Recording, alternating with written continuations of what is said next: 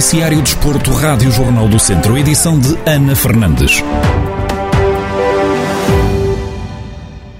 Numa altura em que se fala da venda da SAD do Tondela, mais concretamente ao Flamengo do Brasil, a Rádio Jornal do Centro ouviu Diogo Peixoto, adepto da claque Febre Amarela, que assumiu não ver com bons olhos a concretização deste negócio, se o mesmo colocar em causa aquilo que é a ideologia do clube.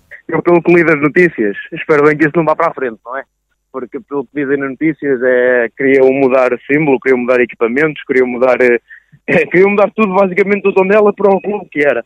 Eu acho que isso não faz sentido nenhum, porque mudar a ideologia de um clube não tem sentido. Eu espero bem que não vá para a frente. Mais especificamente neste caso, que do caso do Flamengo, espero bem não ser vendido. Depois lá está, como já foi vendido para, para, para a SAD que estamos, com o David Balenguer, que é o presidente, se vier umas boas propostas, por que não?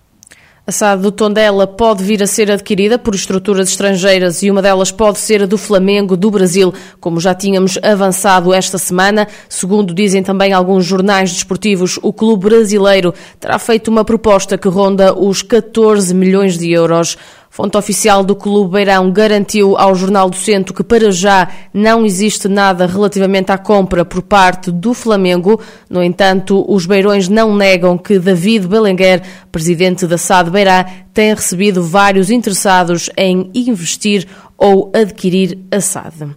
No domingo, o Académico de Viseu discute a terceira jornada do campeonato da Segunda Liga de Futebol. Os comandados Zé Gomes vão receber o Mafra às seis da tarde no Estádio Municipal de Aveiro. E apesar da Casa dos Vizienses continuar a ser Aveiro, os adeptos prometem fazer os possíveis para assistir aos jogos obviamente, pelo menos falando, falando do, do, nosso grupo, nós vamos, nós vamos certamente mais um jogo fora, não é? Digamos assim. Agora é tudo, todos os jogos são fora, mas sim, vamos, vamos mobilizar. Sei que há mais adeptos que vão estar presentes e vão querer, vão estar, vão querer estar presentes para, para apoiar a equipa e, e vamos fazer tudo para, para lá estar no número possível, mas quantos mais melhor, obviamente. Luís Loureiro salienta que estão ansiosos para voltar ao Fontelo e acredita que esta época vão fazer um campeonato muito mais tranquilo. Estamos, nós estamos ansiosos, obviamente, o Fontel é a nossa casa, é no Fontel que nós queremos jogar, é no Fontel que nós, que nós nos sentimos bem. Isso, isso de uma, de uma época agora, como estavas a dizer, de uma época cheia de vitórias. Isso, vamos lá ver, passo a passo. Sinto que acho que este ano vamos ter capacidade para fazer um campeonato muito mais tranquilo do que o campeonato passado. Em antevisão ao jogo, o adepto academista acredita que o académico tem feito um excelente trabalho, por isso é possível a vitória. Parece que está a ser feito um bom trabalho.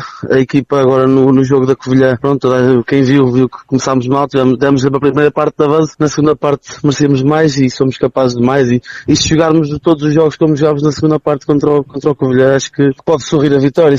Palavras do adepto academista Luís Loureiro em antevisão ao duelo da terceira jornada entre o Académico de Viseu e o Mafra, que está marcado para o próximo domingo, às seis da tarde.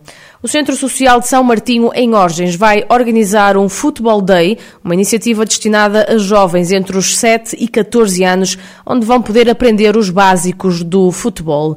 Joel Pereira, presidente da associação, explica o objetivo deste projeto, que vai ter dois treinadores a ensinar a parte mais técnica da modalidade. A Associação de São Martinho, o Centro Social, já em tempos teve uma equipa de futebol profissional eh, de, nos campeonatos campeonatos eh, distritais.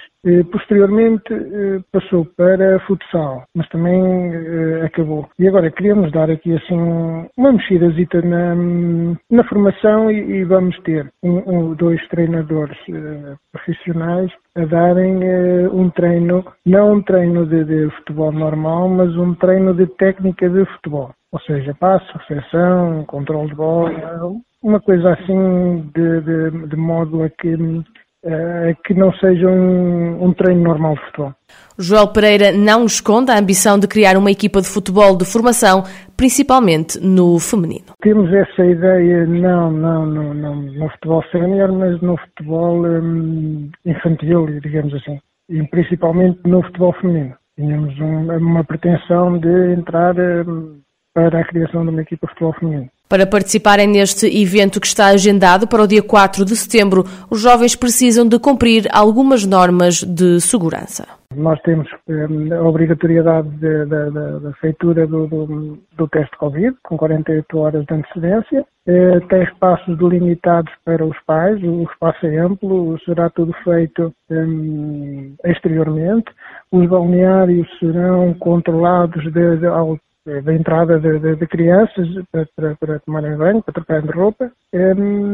E esperamos eh, ter uma adesão na volta dos 30 a 35 atletas. O Futebol Day, iniciativa organizada pelo Centro Social de São Martinho, em Orgens, vai ser realizada a 4 de setembro e é destinada a jovens entre os 7 e os 14 anos.